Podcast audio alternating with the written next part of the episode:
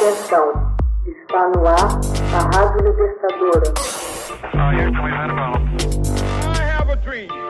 Começa agora o Hoje na História de Ópera Mundi.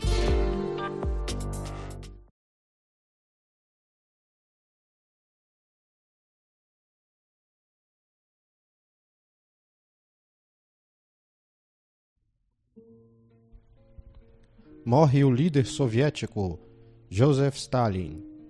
No dia 5 de março de 1953, morreu Yosef Vissarionovich Jugashvili, ou Stalin, homem de ferro na língua russa como ficou conhecido.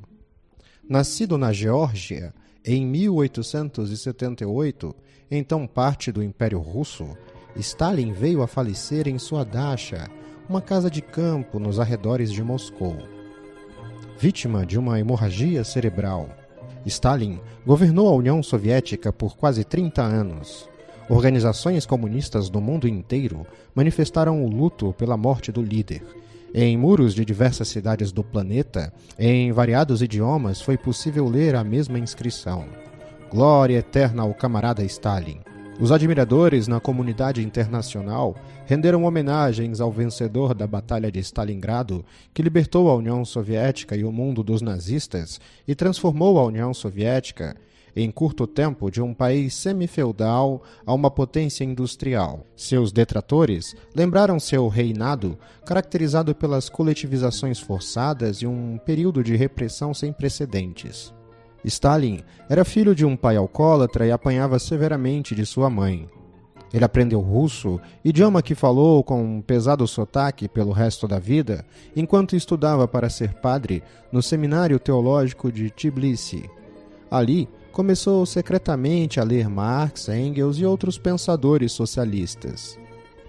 A partir de 1900, Stalin tornou-se um militante político revolucionário participando de manifestações e greves. Juntou-se à ala mais ativa do Partido Social Democrata, os bolcheviques, vindo a ser um seguidor de Vladimir Ilyich Ulyanov.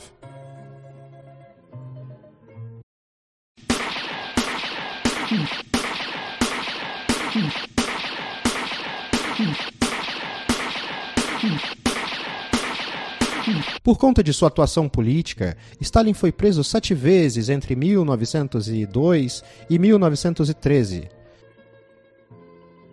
Em 1912, Lenin, exilado na Suíça, nomeou-o membro do Comitê Central do Partido Bolchevique, que havia se cindido do Partido Social Democrata. No ano seguinte, abandonando o sobrenome Djugashvili para adotar definitivamente seu nome, publicou um artigo sobre o papel do marxismo no destino da Rússia.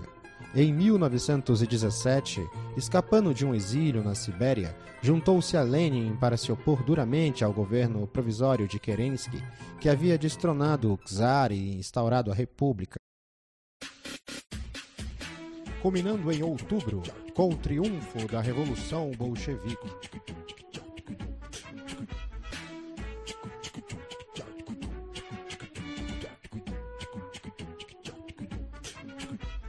Stalin continuou subindo na escala partidária, de comissário para as nacionalidades a secretário-geral do Comitê Central, cargo que lhe propiciou exercer controle sobre o partido. Após a morte de Lenin, começou a consolidar o seu poder absoluto, expurgando os rivais, inclusive seu maior inimigo, Leon Trotsky, assassinado durante o exílio no México.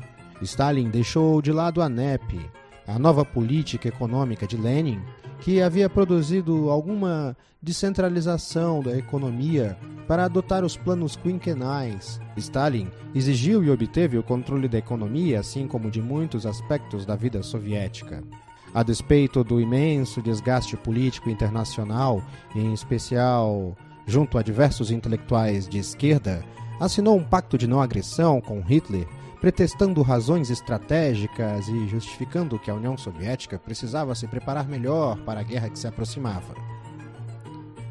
Em maio de 1941, foi eleito presidente do Conselho de Comissários do Povo, ou seja, chefe de Estado e não mais simplesmente secretário-geral do partido.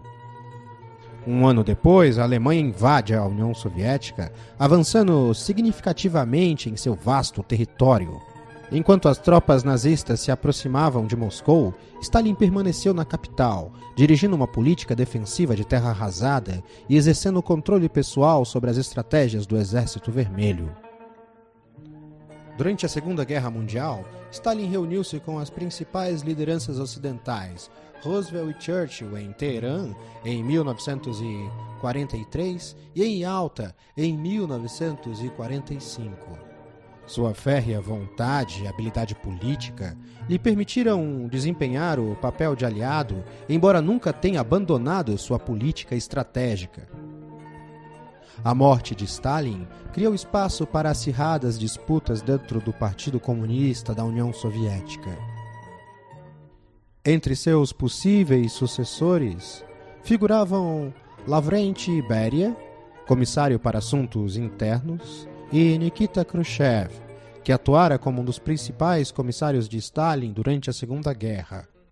Khrushchev se tornaria o secretário-geral e Beria seria executado como traidor durante o processo de desestabilização promovido por Khrushchev.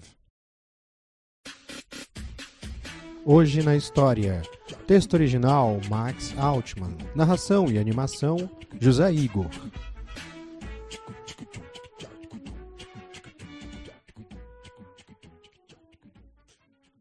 Você já fez uma assinatura solidária de Opera Mundi?